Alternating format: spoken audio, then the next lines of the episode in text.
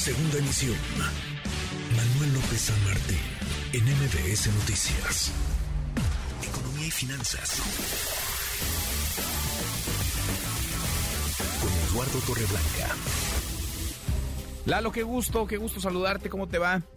Igualmente, Manuel, me da gusto saludarte. Muy buenas tardes y buenas tardes al auditorio. Muy buenas tardes. Mañana, Lalo, mañana miércoles, es 8 de marzo, mañana es Día Internacional de la Mujer. Mañana habrá movilizaciones en México y en otras partes del mundo, movilizaciones seguramente muy nutridas para visibilizar los muchos pendientes que hay todavía con, con las mujeres, pero hay uno eh, fundamental que pasa por la discriminación de la mujer mexicana en materia laboral, Lalo.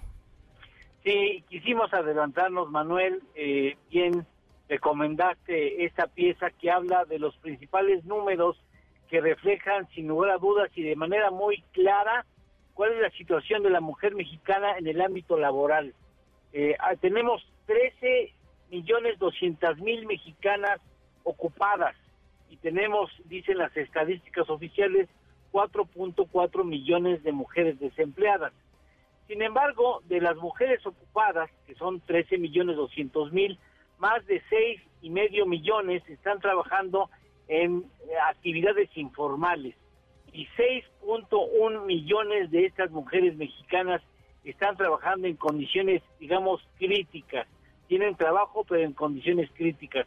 Es decir, si agrupáramos en el Estadio Azteca a todas las trabajadoras en condiciones críticas, podríamos llenar 71.7 estadios Azteca reventar. 71.7. Mm, Ahora, si deseáramos reunir a las mujeres que trabajan en la informalidad, ahí ya reuniríamos a 77 estadios aztecas repletos. Mm.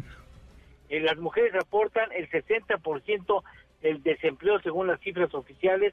Hoy 4 millones 400 mil mujeres no tienen trabajo, están en disponibilidad de trabajar y están tratando de encontrar un empleo formal o informal. Ahora, tomen en cuenta ustedes que hay 17 millones, 17 millones de mujeres que están en labores de cuidados con sus familiares o bien con sus hijos o que están realizando en casa las labores de cocina y las labores de limpieza que siempre son absolutamente necesarias. Bueno, ellas, el valor que aportan a la economía mexicana equivaldría al 26% del Producto Interno Bruto.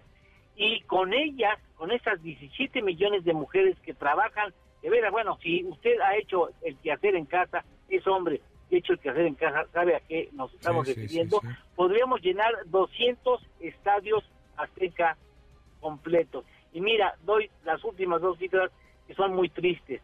Hay 23. 6 millones de mujeres que tienen trabajo, pero 7 de cada 10 no tienen ingresos suficientes. Si fueran pobres, no podrían salir de la pobreza con su ingreso. Y 6 de cada 10 lamentablemente trabajan sin ningún tipo de seguridad social. Qué cosa. Pues ahí están las cifras, los datos duros que, vaya, ilustran ya habrá que revisar caso por caso, historia por historia, para entender, para dimensionarlo, pero esto vaya que, que ilustra, ¿no? Cómo hay una desventaja muy notable, muy visible para con las mujeres que desarrollan un trabajo profesional, ya sea eh, formal, eh, la informalidad o un empleo, porque lo es, la labor del hogar, no remunerado, tan necesario, pero que no es eh, remunerado. ¿La lo tenemos postre? Claro que sí, alusivo al tema, por supuesto, el 50% de las mujeres mexicanas con educación superior han puesto en pausa su desarrollo profesional por cuestiones que tienen que ver con maternidad o cuidado de sus familias. 50%. Pues sí, pues sí, ahí también hay una asignatura pendiente. Abrazo, gracias Lalo. Gracias Manuel, gracias. Buenas tardes, buen provecho. A Muy buenas tardes, es Eduardo Torreblanca.